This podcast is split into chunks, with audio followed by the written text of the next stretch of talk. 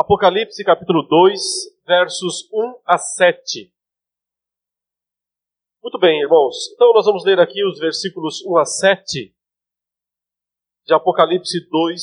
O texto diz assim: Ao anjo da igreja em Éfeso escreve: Estas coisas diz aquele que conserva na mão direita as sete estrelas e que anda no meio dos sete candeeiros de ouro. Conheço as tuas obras, tanto o teu labor como a tua perseverança, e que não podes suportar homens maus, e que puseste à prova os que a si mesmos se declaram apóstolos e não são, e os achaste mentirosos, e tens perseverança, e suportaste provas por causa do meu nome, e não te deixaste esmorecer. Tenho, porém, contra ti que abandonaste o teu primeiro amor. Lembra-te, pois, de onde caíste, arrepende-te e volta à prática das primeiras obras. E se não, venho a ti e moverei do seu lugar o teu candeeiro, caso não te arrependas. Tens, contudo, a teu favor que odeias as obras dos Nicolaitas, as quais eu também odeio. Quem tem ouvidos, ouça o que o Espírito diz às igrejas. Ao vencedor, dar-lhe-ei que se alimente da árvore da vida que se encontra no paraíso de Deus. Vamos orar. Senhor, nós te louvamos mais uma vez pela oportunidade de lermos a tua palavra. E agora queremos estudar e entender um pouco mais do que está escrito. Não apenas para que esse entendimento nos encha de alguma forma de simples conhecimento e muito menos orgulho, mas para que nos leve a uma decisão ou às decisões que nós temos que tomar para que continuemos sendo instrumentos do Senhor para a tua obra, para abençoar o teu povo, para sermos de fato para a tua glória. Nós te pedimos tudo isso em nome do Senhor Jesus. Amém.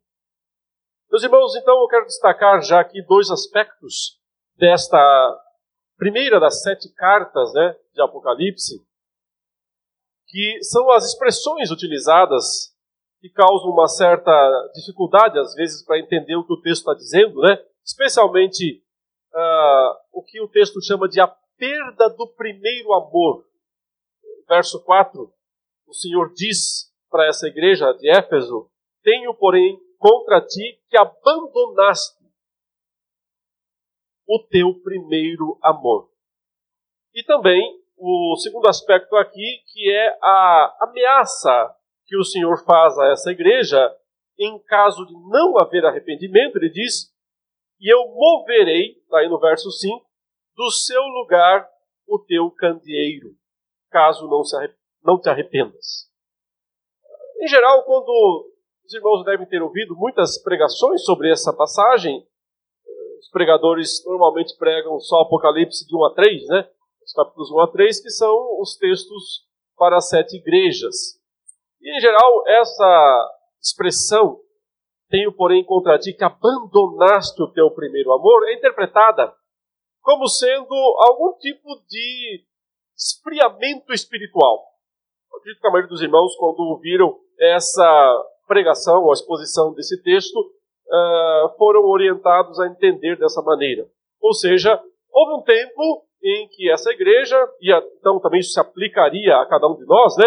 Houve um tempo em que nós fomos mais fervorosos espiritualmente, mas depois, por algum motivo, alguma razão, esse fervor diminuiu e, digamos, uh, houve um esfriamento espiritual, que aqui seria então ah, interpretado por essa expressão primeiro amor. Então, ah, recuperar o primeiro amor seria voltar a ter mais ah, entusiasmo né, por Deus, a ter mais sensações, sentimentos ah, que se expressem talvez em louvor, em, oração, em frases assim por diante ao Senhor. Mas essa interpretação com, eu posso dizer, com grande dose de certeza, está errada. não é isso o que essa passagem está dizendo, não é isso que de fato significa ter perdido o primeiro amor. Observe, isso não significa que de fato também não seja verdade é, que às vezes as pessoas perdem sim o entusiasmo e esfriam espiritualmente. Esfriamento espiritual é uma realidade, é um fato que acontece em muitos lugares por muitos motivos. E sim, deve ser combatido. Né? Nenhum de nós deve se contentar com um esfriamento da fé, um esfriamento espiritual.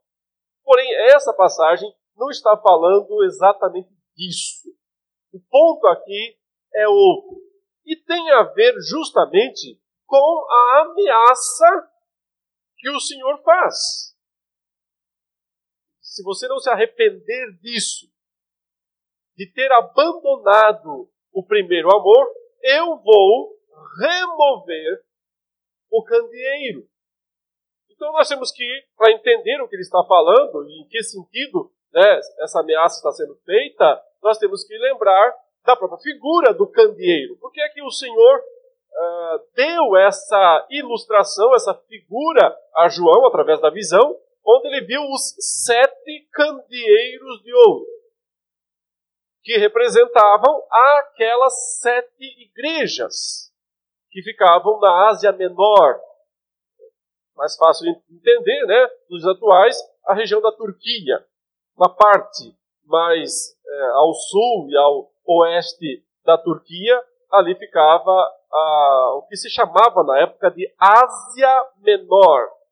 Não é Ásia, a gente fala Ásia, você pensa em China, Japão, Coreia, né? mas é, antigamente, nos tempos aqui do Novo Testamento, quando se falava da Ásia, se estava falando dessa região da Turquia, digamos, entre o que a gente chama de Oriente Médio, onde fica Israel, é, é, e o que se chama Europa, mais ao oeste, mais ao ocidente e ao norte. Né? Então, a Ásia Menor foi a era na época a região mais desenvolvida e próspera de todo o Império Romano, onde estavam as mais importantes cidades da época. E, na verdade, Éfeso, que é justamente essa cidade mencionada aqui, era estava entre as três maiores cidades do Império Romano daqueles dias. Aparentemente, ela só perdia em tamanho e riqueza para Roma, a capital, e provavelmente Alexandria, que era uma cidade já no norte da África, é muito importante desde os tempos de Alexandre. Mas Éfeso tinha provavelmente em torno de 300 mil habitantes naqueles dias. Observe que mesmo hoje, uma cidade com 300 mil habitantes é uma cidade grande, cidade boa. Claro, a gente pensa em São Paulo com todo esse...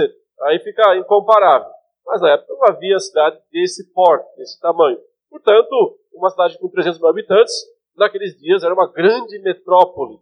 E havia uma espécie de região metropolitana também, porque essas outras cidades mencionadas aqui, né, Esmirna, Pérgamo, Sardes, Teatira, Filadélfia, ficavam, eram, digamos, cidades que dependiam bastante também de Éfeso, a principal, mas também eram cidades grandes e importantes da época. Ah, a cidade de Éfeso foi, ela se tornou, a partir, digamos, da segunda metade do século I, o mais importante centro cristão do mundo. Nem sempre nós temos isso claro quando nós vemos aqui ao anjo da igreja é, é de Éfeso escreve com quem ele está falando da verdade. Por isso que a gente passa, passa despercebido né, é, esse aspecto tão importante. Ah, era quando João está escrevendo essa pequena carta em nome do Senhor para essa igreja, é, ali estava a mais importante igreja do mundo naqueles dias. Por quê? Porque já há algum tempo o evangelho vinha migrando de posição, começa em Jerusalém, é ali que tem o início do livro de Atos, né? milhares de conversões, surge aquela igreja forte com os apóstolos da cidade de Jerusalém, mas aos poucos a, a igreja de Jerusalém vai, vai diminuindo. Até porque muitas pessoas vão ter que sair, sofrem perseguições. A gente já vê isso acontecendo no capítulo 8 de Atos, quando os cristãos são dispersos por causa da perseguição que resultou uh, a partir da morte, uh, do martírio de Estevão. Né? Filipe desce para Samaria e vai pregar lá, e assim os discípulos vão se espalhando, e, uh, digamos, o centro cristão de Jerusalém, em algum tempo, menos de uma década, já não está mais em Jerusalém, está em Antioquia. É uma cidade fora de Israel. Né? Antioquia da Síria. É ali onde vai se estabelecer o primeiro grande centro missionário, grande centro de expansão da igreja primitiva, na cidade de Antioquia, onde é, vão se reunir Paulo, Barnabé né, e, e vários outros irmãos que têm sobre si a responsabilidade de evangelizar os gentios, mais até do que os judeus. E então, por algum tempo, o centro do evangelho, que já não era mais Jerusalém, já era cerca de uma década depois Antioquia, por sua vez migra para mais ao norte, onde vão uh, surgir inúmeras igrejas né, ao longo de toda aquela grande estrada romana que ia de Antioquia até Roma. Essa estrada que o apóstolo Paulo percorre nas suas três viagens missionárias, principalmente nela, e ele vai plantando igrejas né, às margens dessa grande rodovia da época. Ele vai passando por cidades pequenas, como Icônio, Listra, Derbe, uh, cidades mais rurais, onde planta as primeiras igrejas na Galácia. Sobre isso na semana que vem eu vou falar muito, porque eu vou falar sobre Gálatas. Mas, claramente, Paulo está mirando centros maiores. Ele está de olho né, na Ásia Menor, e depois na Macedônia, para poder entrar na Grécia, para finalmente chegar em Roma aos confins da terra. É isso que ele quer fazer. Ah, então, depois de um tempo, o, evangelho se estabelece fortemente em Éfeso. Éfeso ah, teve o privilégio de ter né, os maiores pregadores e pastores de todos os tempos. Aparentemente, além de uh, Paulo, que ficou três anos em Éfeso. Veja, nenhum outro lugar o apóstolo Paulo ficou ele pessoalmente tanto tempo. Alguns lugares ele ficou um mês, dois meses, alguns dias. É, Atenas, aparentemente, ele ficou um dia só. Mas Éfeso, ele morou, ele estabeleceu residência na cidade de Éfeso e ficou ali três anos pregando, ministrando a palavra de Deus naquela região por isso, inclusive, que surgiram e se fortaleceram todas essas igrejas ao redor da cidade de Éfeso. E aí, então, Éfeso se torna o grande centro do cristianismo no mundo daqueles dias. Ah, além de Paulo, né, antes mesmo de Paulo, já tinham passado por ali Priscila e Áquila, aquele casal famoso também do Novo Testamento, no livro de Atos. Apolo, que era um grande pregador, esteve também em Éfeso. Pedro esteve em Éfeso também, uh, e o apóstolo João também esteve lá, já no final do seu ministério. Então, isso já nos dá uma noção né, da importância dessa igreja. Ela era o grande centro de eh, sustentação e de propagação do evangelho naqueles dias no mundo. Mas essa igreja, tão importante, tão necessária, tão uh, vitoriosa no seu passado, em termos de propagação, testemunho da palavra de Deus, em algum momento perde isso. E se torna uh, e recebe uma ameaça tão grave de Deus. Essa ameaça é de ter o seu candeeiro removido. E o que significa isso? Oh, é simples. Essas luzes, né? Eu fico aqui na frente dessas duas luzes essa, essa luz, ela serve para quê?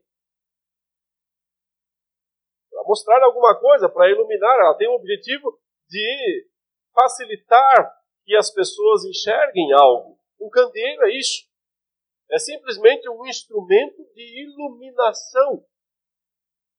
quando uh, o Senhor usa esse exemplo, né, essa ilustração, essa figura do candeeiro para aplicar à sua igreja, está dizendo que a função maior dessa igreja é justamente ser luz, ser luz para o mundo, iluminar. É a ideia da missão, da pregação do Evangelho, levar a verdade em toda a terra.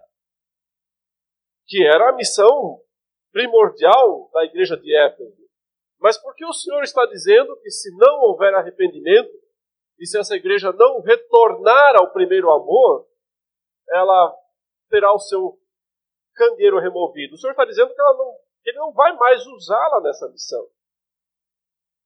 Que ele não, não vai mais considerá-la seu instrumento de propagação, de testemunho às nações.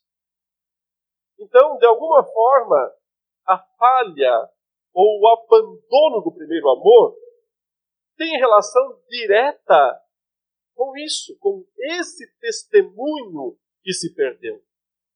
Não tem relação com algum mero sentimento religioso. Não é apenas ah, alguma sensação que se perdeu, que se tinha, alguma emoção a mais que se tinha no passado e que depois, por motivos diversos, não se tem mais. É algo muito maior, muito mais sério, muito mais importante. Tem a ver com a disposição de testemunhar a respeito de Jesus Cristo no mundo. O grande tema do livro do Apocalipse a, a, grande mensagem, o ponto central de todo o livro, é a necessidade do testemunho. A igreja precisa testemunhar perante o mundo a respeito de Jesus Cristo. A palavra testemunho, na língua grega, é a palavra martírio. Martírio. Nos dias em que o Apocalipse foi escrito, essa palavra ainda não tinha a plena conotação que ela tem hoje. Hoje a palavra martírio tem uma plena conotação de morrer por uma causa, morrer em defesa de um ideal.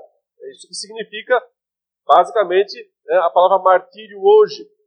Mas deixa eu dizer a você, foi o Apocalipse, esse livro, que deu esse sentido. Foi ele que transformou a palavra martírio, que até então significava apenas uma testemunha diante de um tribunal, uma testemunha diante de alguém que está dizendo: Olha, eu vi os fatos, eu sou uma testemunha disso e, portanto, isso é verdade. Até então, era esse o significado da palavra martírio, mas de Apocalipse para frente, passa a ter o significado de, além de sustentar a verdade, tipo, olha, eu estive lá, eu vi os fatos, meus olhos, eu enxerguei isso. Significa também que eu estou disposto a dar a minha vida por isso.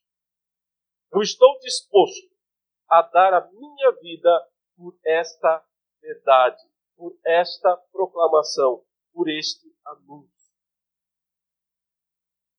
E é isso que o Apocalipse chama de testemunho. A palavra que é repetida inúmeras vezes ao longo do livro. Já começa no primeiro capítulo, observem o que ele diz lá no capítulo 1, verso 1.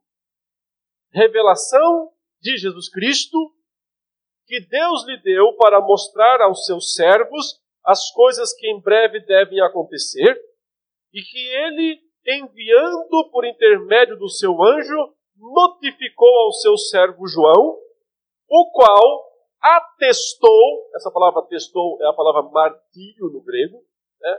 testemunho, testemunhou, testificou, o qual testificou a palavra de Deus e o, e aí está a palavra inteira, testemunho de Jesus Cristo. Então, Basicamente, o Apocalipse quer dizer o seguinte: Jesus deu um testemunho através da sua vida, mas especialmente através da sua morte. Isso foi o testemunho dele. Agora nós, seus discípulos, temos que testemunhar por ele. Temos que dar o nosso testemunho do testemunho dele. É isso que João está dizendo que ele fez. Ele testemunhou o testemunho de Jesus. Um mártir do mártir. Jesus é o grande mártir nesse sentido. Veja que ele se apresenta com essa expressão: né? eu sou a testemunha fiel.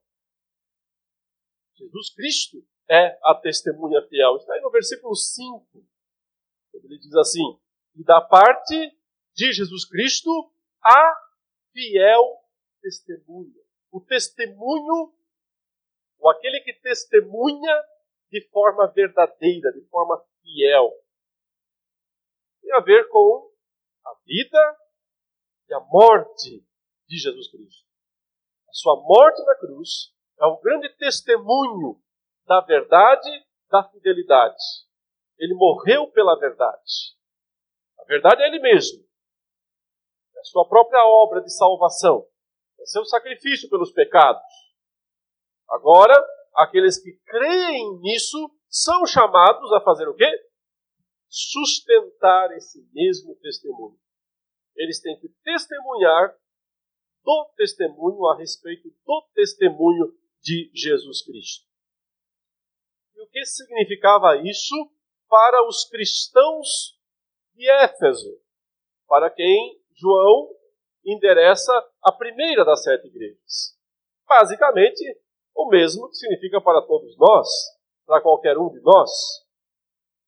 Temos um mundo aí fora, cheio de regras e de falta delas, um mundo cheio de exigências e de ofertas e de uh, oportunidades que, na sua maior parte, são contrários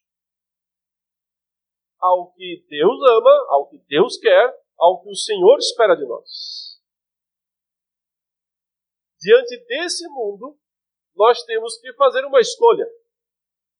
Se nós cederemos às pressões do mundo para de alguma maneira não sofrermos retaliações de quaisquer níveis, quaisquer direções. Se nós vamos afrouxar, e para usar um termo ainda mais chulo, amarelar na hora do teste perante o mundo, ou se nós vamos dizer, eu sou uma testemunha de Jesus. E por ele estou disposto não só a perder quaisquer benefícios ou privilégios que esse mundo possa me dar, como estou disposto a perder a própria vida, se for necessário. Esse é o teste. O teste da fidelidade ao testemunho em todo o livro de Apocalipse. De alguma maneira, meus irmãos, a igreja de Éfeso foi bem sucedida no testemunho até uma etapa, até um ponto. Deixou de ser depois disso. Então, nós temos que nos perguntar, perguntar à igreja, o que aconteceu? E se isso pode também se repetir nas nossas vidas? E então nós temos aqui, nessa passagem, ricos subsídios para que nós continuemos com o nosso candeeiro. Continuemos sendo a luz necessária para as nações, para o mundo, e iluminar assim o mundo com a mensagem do Evangelho. Naqueles dias, para você ser cidadão romano, havia muitas uh, vantagens, mas também compromissos e responsabilidades. Uh, os historiadores mostram que todas as pessoas praticamente que nasciam nessas cidades, como Éfeso, Esmirna, Pérgamo, Tiatira, uma vez que essas cidades eram colônias de Roma, é, os seus cidadãos tinham esse grande benefício de serem cidadãos romanos. Eles tinham, vamos dizer assim, um passaporte. Uh, o, o, mais, o, mais, importante passaporte daqueles dias. Às vezes a comparação que se faz é a busca que muitos têm pela cidadania americana ou pela cidadania europeia, que dá direito a viajar livremente para lá e para cá, né, não ser preso, não ter problemas, enfim. É, mas a verdade é que ah, os benefícios daqueles dias da cidadania romana eram ainda maiores. O apóstolo Paulo tinha isso, vocês se lembram? E ele, inclusive, fez uso em alguns momentos disso.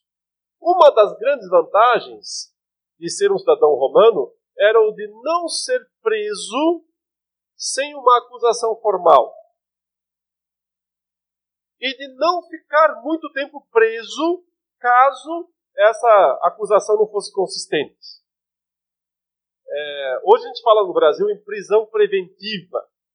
Essa prisão preventiva, na verdade, era um conceito de Roma daqueles dias e que, em geral, durava 10 dias.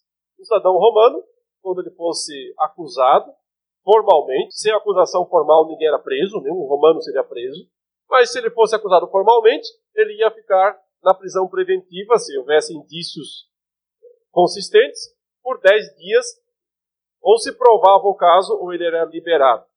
É interessante que em Apocalipse, um grupo de cristãos é, é alertado com prisão de 10 dias, que era, na época, uma reminiscência dessa ideia da prisão romana. Essa era uma das vantagens, mas havia muitas outras. E uma delas era poder viajar livremente por todo o império. O apóstolo Paulo fez isso também. E graças a isso, uma das razões é, que possibilitou a expansão tão é, impressionante do evangelho por todo o mundo naqueles dias. Mas também tinha responsabilidades. E a principal, lógico, lealdade ao império. Lealdade ao governo romano, ao imperador romano. Aquilo não era uma democracia. As pessoas não escolhiam os seus representantes. O imperador estava lá. Às vezes ele herdava, às vezes era porque um general romano conquistava, matava todo mundo, e ele ficava como o imperador. Desde que ele era o imperador, era poder absoluto. Parêntese, é verdade que Roma teve momentos de uma semidemocracia, né? Quando tinha o Senado, enfim, mas não é o nosso ponto aqui. Nos dias de Domiciano, o imperador era o poder absoluto, ele era o atual imperador nesses dias. Tão absoluto que ah, usava então a religião para dar validade ao governo do imperador. Os imperadores romanos, em geral, eles se diziam filhos dos deuses. Principalmente eles gostavam de ser filho de Júpiter, né? que era o maior deus do panteão greco-romano daqueles dias. E Domiciano era reconhecido como filho de Júpiter. Portanto, Deus. Ele tinha a sua própria divindade, ele era Deus para os homens. Com esse entendimento de que ele era Deus na terra, algumas cidades começaram a construir templos para ele duas cidades em particular competiam entre si, fora de Roma, para dizer qual delas era a principal nesse sentido de oferecer a Domiciano, o imperador romano, o centro do culto ao imperador. Quais eram elas? Pérgamo e Éfeso. As duas cidades disputavam o título de a principal cidade que reverenciava o imperador romano. Pérgamo tinha um pouquinho de vantagem nessa disputa, porque ah, ali havia o primeiro templo, né, que Apocalipse chama de a casa de Satanás. Havia o primeiro templo construído em honra, em homenagem ao imperador romano. Mas como Éfeso era maior, uma metrópole muito maior, ela também roubava a cena por causa disso. Mas lembre sempre que Éfeso tinha um culto nesse sentido dividido. Porque Éfeso foi mais famosa no passado por ser a sede do culto a quem? Lembram? Havia lá uma das sete maravilhas do mundo antigo, que era o grande templo de Diana. Ah, quando o apóstolo Paulo passou por Éfeso, ele enfrentou isso na carne. Né? Vocês se lembram? Quando ele enfrentou aquela multidão enlouquecida que foi é, incentivada pelos ourives, um ourives chamado Demetrius, se não me for a memória, e ele, ao ver que eles iam perder dinheiro por causa desse novo culto que chegava e dizia que os templos não serviam para nada e que objetos religiosos não são usados, não devem ser usados para o culto, eles perceberam que iam ter prejuízo e eles causaram uma revolta popular e, por horas a fio, uma multidão diante das autoridades romanas gritava sem parar a frase: Grande é a Diana dos Efésios. Grande é a Diana dos Efésios. Gritaram enlouquecidamente por horas a fio. O apóstolo Paulo, quando ele relata esse fato aos Coríntios, ele escreve a sua carta aos Coríntios, e fala sobre a ressurreição, ele diz: Eu lutei com feras em Éfeso. Eu enfrentei monstros, animais, bestas, olha a expressão bestas. Eu enfrentei bestas enlouquecidas em Éfeso. E ele diz, inclusive, né, e usa isso como um argumento em favor da ressurreição de Cristo, porque ele fala: se eu não tivesse certeza da ressurreição de Cristo, vocês acham que eu enfrentaria aquelas bestas, aquelas feras enlouquecidas, aquela turba enlouquecida lá em Éfeso? Éfeso, portanto, tinha dois cultos. O culto a Diana, que era o mais antigo, o principal, mas também rivalizava com o culto ao imperador. Só para explicar que esse era o grande dilema daqueles dias. Você é leal ao imperador romano ou você é leal a Cristo? Você é leal ao mundo ou você é leal a Deus? É a velha disputa, a mesma de todos os tempos. Nada mudou. Continua sendo a mesma coisa.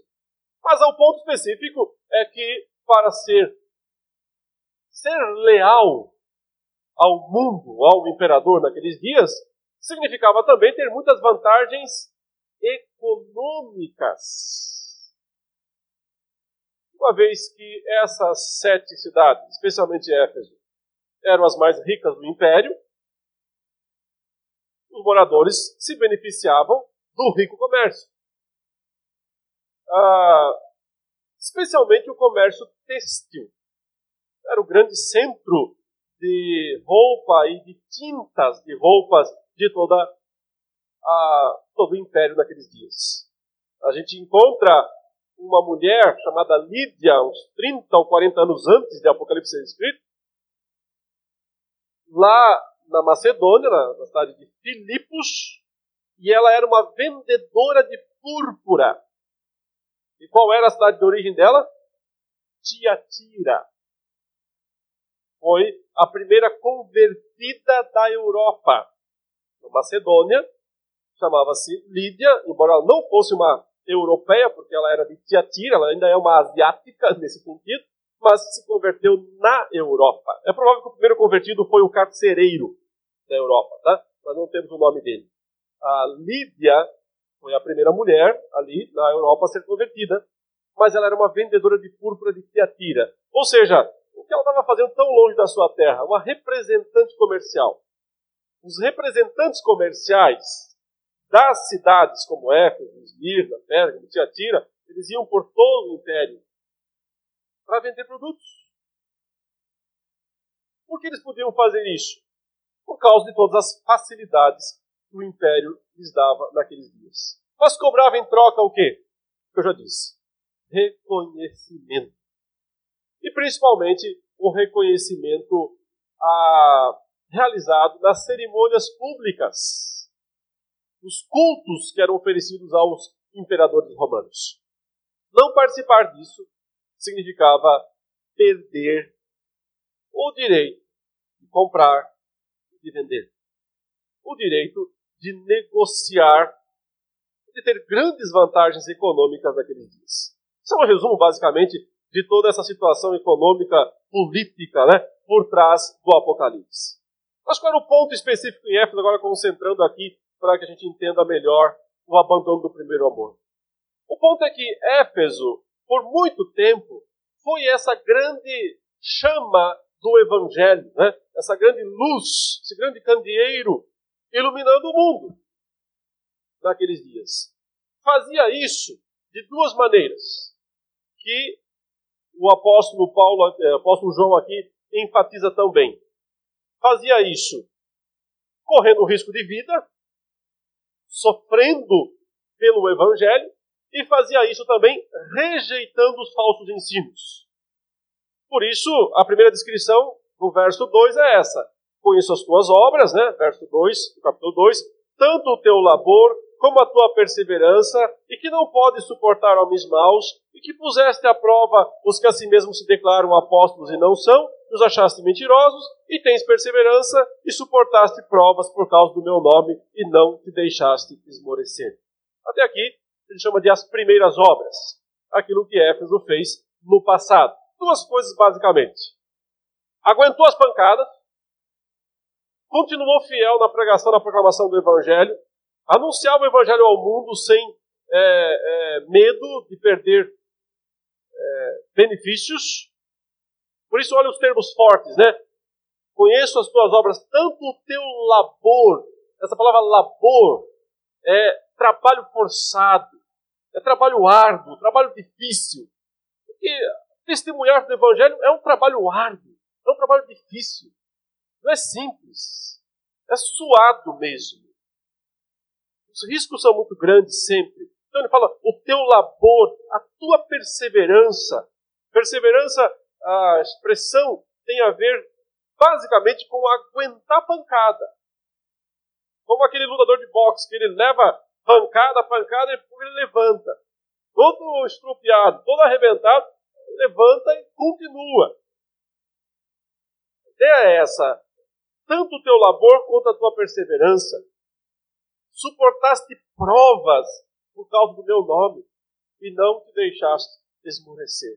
Então, o, o lado A dessas primeiras obras que o Senhor elogia era justamente o coração da proclamação do Evangelho. Testemunha fiel, testemunha verdadeira. Alguém que aguentava as pancadas e não se importava em perder benefício, perder dinheiro ou a própria vida para poder continuar testemunhando Cristo.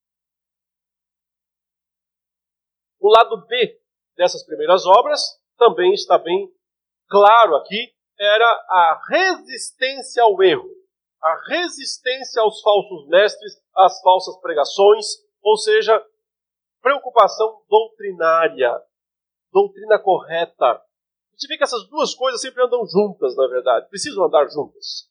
Né? A boa teologia e o bom testemunho. A boa teologia, na verdade, leva ao bom testemunho. Geralmente. Pode haver, às vezes, exceções, e é isso que parece ter acontecido em Éfeso na sequência, como eu tentarei mostrar a partir de agora. Por isso que o Senhor diz: Tenho, porém, contra ti que abandonaste o teu primeiro amor. O que deve significar o abandono daquela disposição inicial de testemunhar de Jesus perante a sociedade efésia, a sociedade da cidade de Éfeso naqueles dias. Por que é que essa igreja perdeu isso? Não sabemos. Essa informação não nos é dada. Mas eles sabiam, porque o Senhor diz: Lembra-te, pois, de onde caíste. Então, aparentemente havia um, um ponto específico, um momento específico. Alguma coisa aconteceu no meio da igreja. Que aquela igreja, então, foi aquilo, ela deixa de testemunhar do Evangelho é talvez tenha acontecido alguma morte muito grave. A gente vê, por exemplo, que Antipas, que foi um dos mártires, aparentemente o seu martírio, em vez de produzir na igreja a disposição para ter mais mártires, causou o contrário. Eles ficaram com medo de ter que sofrer a mesma morte cruel e terrível e recuaram. De algum modo, talvez isso pode ter acontecido em Éfeso, mas isso é uma suposição, nós não temos essa, essa informação histórica. Mas alguma coisa levou essa igreja a recuar e se fechar. Mas, curiosamente, essa igreja continuou mantendo a boa doutrina. Continuou rechaçando os falsos mestres. E nisso ela agradava a Deus. Porque o Senhor destaca isso no final. Tens contudo a teu favor, verso 6, né? Que odeias as obras dos nicolaítas, as quais eu também odeio.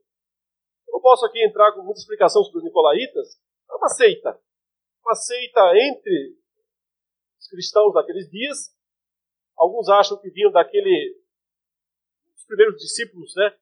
Chamado Nicolau, que era prosélito de Antioquia. É, e ele foi o cabeça dessa seita, mas essa informação, embora alguns dos pais da igreja aceitem, achem que ela está correta, nós também não temos provas disso.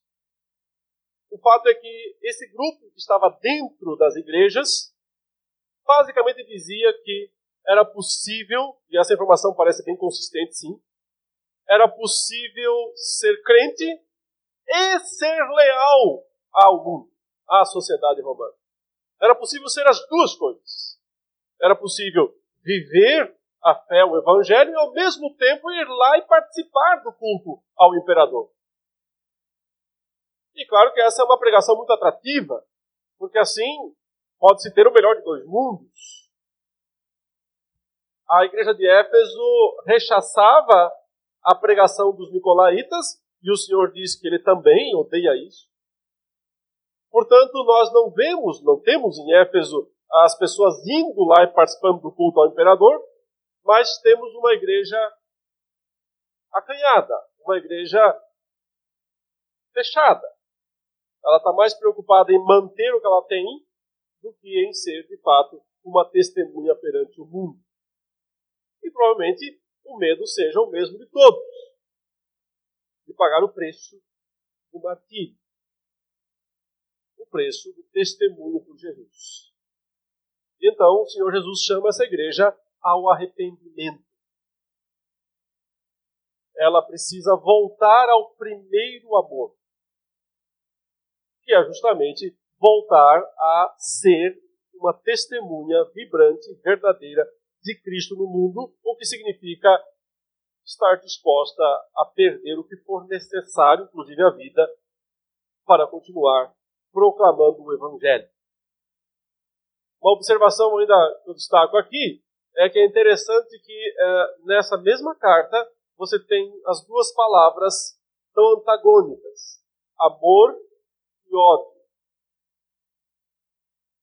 E no caso aqui, o amor dessa igreja é criticado e o seu ódio é elogiado. O Senhor diz: Eu tenho a seu favor que você odeia as obras dos Nicolaitas, as quais eu também odeio. O Senhor sempre odiou os falsos pregadores. Sempre odiou os falsos profetas, os falsos apóstolos. O Senhor não os trata com misericórdia nesse caso.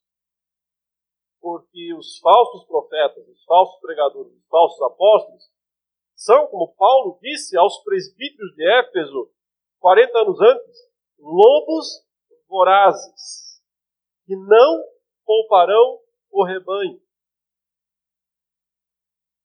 Ah, Senhor elogia essa igreja por ter testado os falsos pregadores, os falsos apóstolos. E ao testá-los, percebeu que eram falsos e os rejeitou. Como é que nós sabemos quando um pregador é falso? Se o que ele prega não está de acordo com a palavra de Deus. A palavra de Deus, a Escritura, a Bíblia, é o nosso instrumento para identificarmos os falsos pregadores. Mas os falsos apóstolos são ainda mais fáceis de ser identificados. Os falsos apóstolos são ainda mais fáceis porque porque eles teriam que ter sido pessoas que conheceram Jesus pessoalmente na Galileia e na Judéia naqueles dias. Note quando o texto diz que aquela igreja colocou à prova os que se declaram apóstolos e não são, e ela os achou mentirosos, porque nenhum daqueles homens ali tinha visto Jesus ressuscitado. E ter visto Jesus ressuscitado era a exigência número um para ser um apóstolo de Cristo. Tinha outras também. Mas a, a primeira, número um, era ter visto Jesus ressuscitado. O apóstolo Paulo fala a seu favor que ele viu a Jesus. Por isso que ele diz que ele é um apóstolo. Ele fala aos Coríntios: Eu não sou apóstolo, eu não vi a Jesus. Ou seja, eu sou apóstolo porque eu vi Jesus ressuscitado. Mas esses homens aqui, lá em Éfeso, 60 anos depois da ressurreição de Cristo, nenhum deles tinha visto Jesus. O único ainda vivo que tinha visto Jesus vivo era o próprio João, que estava escrevendo esta carta. Por isso que eu sempre digo, atestar o verdadeiro apóstolo é, é mais fácil, é só ver a identidade, é só ver o RG.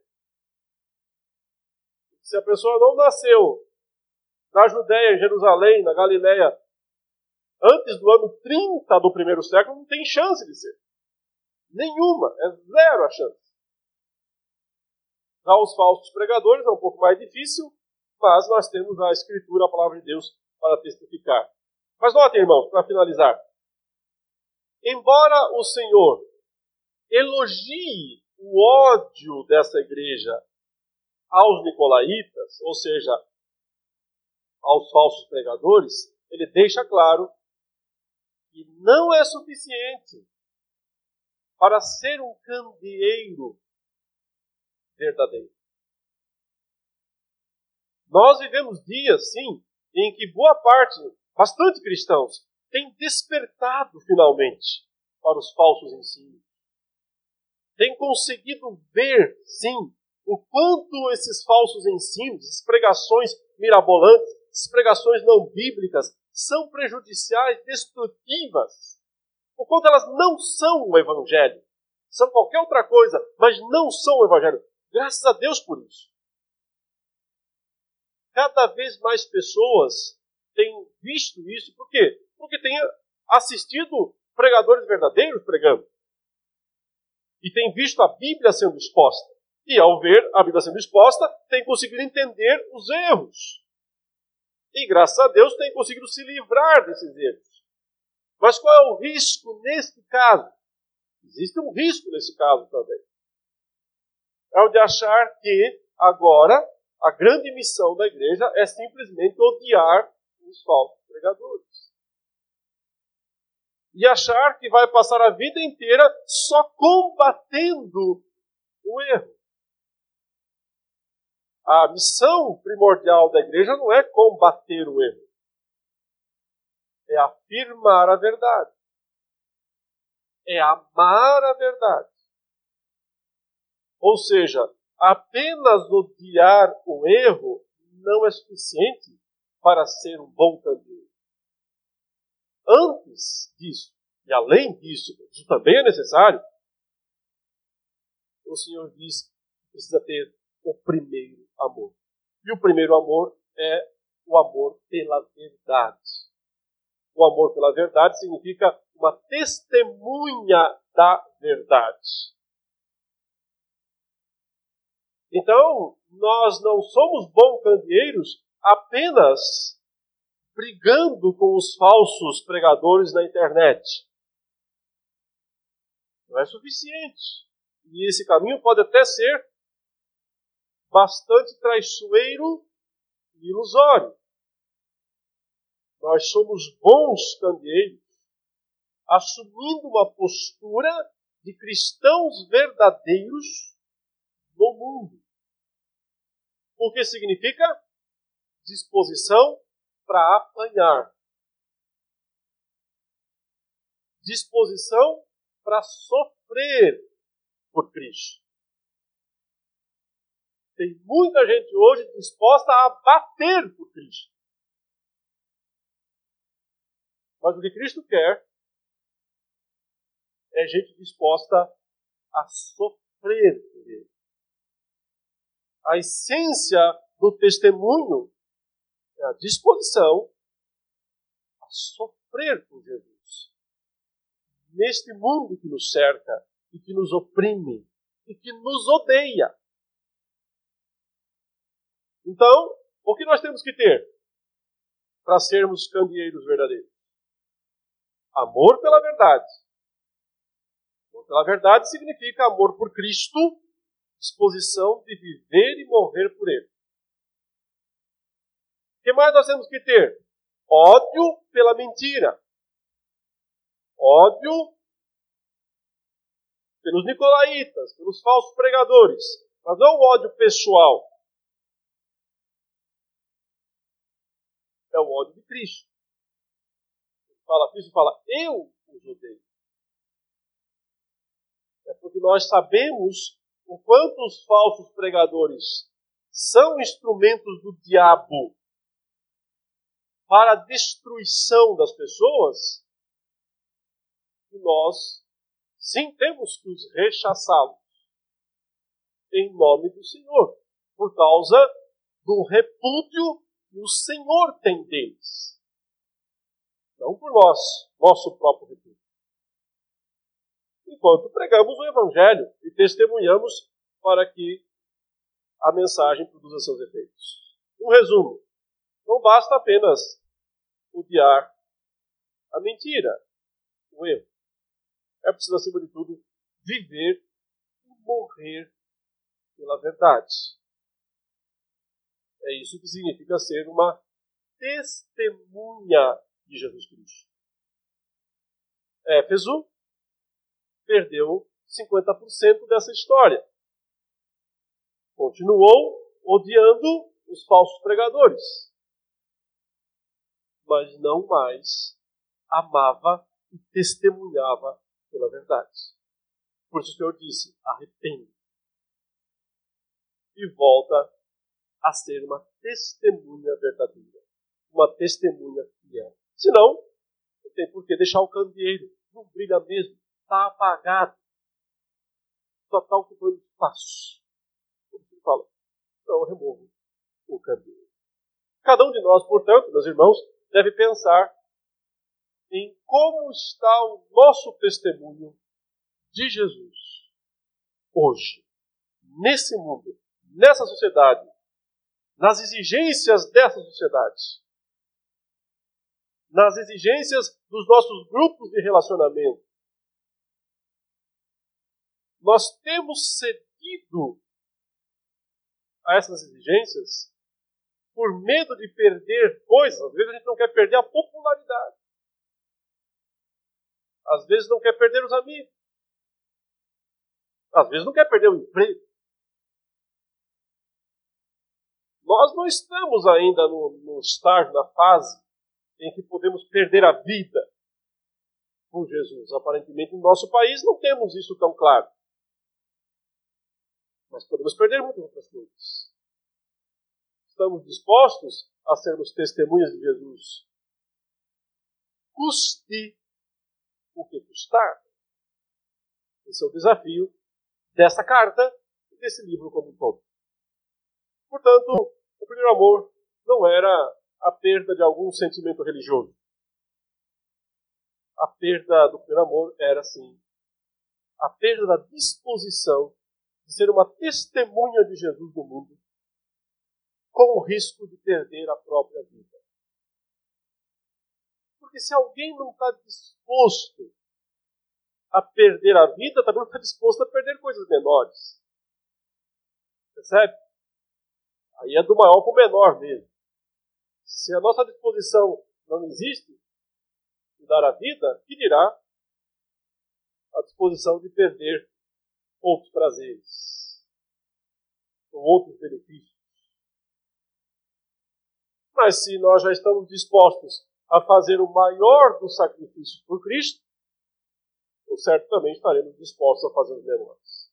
Mas você pode inverter esse raciocínio também, ele será útil. Quer saber se você está disposto mesmo a dar a sua vida para Cristo? Veja se você está. Se você é disposto a perder coisas menores por ele. Se você não tiver disposição de perder coisas menores por ele, também não estará perder a própria vida por ele. Vamos orar. Senhor, nós te louvamos nesta manhã pela leitura e exposição da tua palavra em todos os momentos aqui deste culto e desta escola dominical. Suplicamos a tua misericórdia, Deus. Porque, sim, quando lemos isso, nós temos que perguntar quem é suficiente para essas coisas. Quem tem condições, poder, capacidade pessoal de realizar esses feitos pelo Senhor? Certamente nenhum de nós. Assim, todos somos necessitados da tua graça e da tua misericórdia, para que sejamos testemunhas verdadeiras, fiéis de Jesus Cristo neste mundo. Nos ajude, ó Deus, a termos uma compreensão plena do que Cristo fez por nós, para que entendamos que tudo o que podemos fazer por Ele é pouco diante de todo o amor e da misericórdia Ele demonstrou para conosco.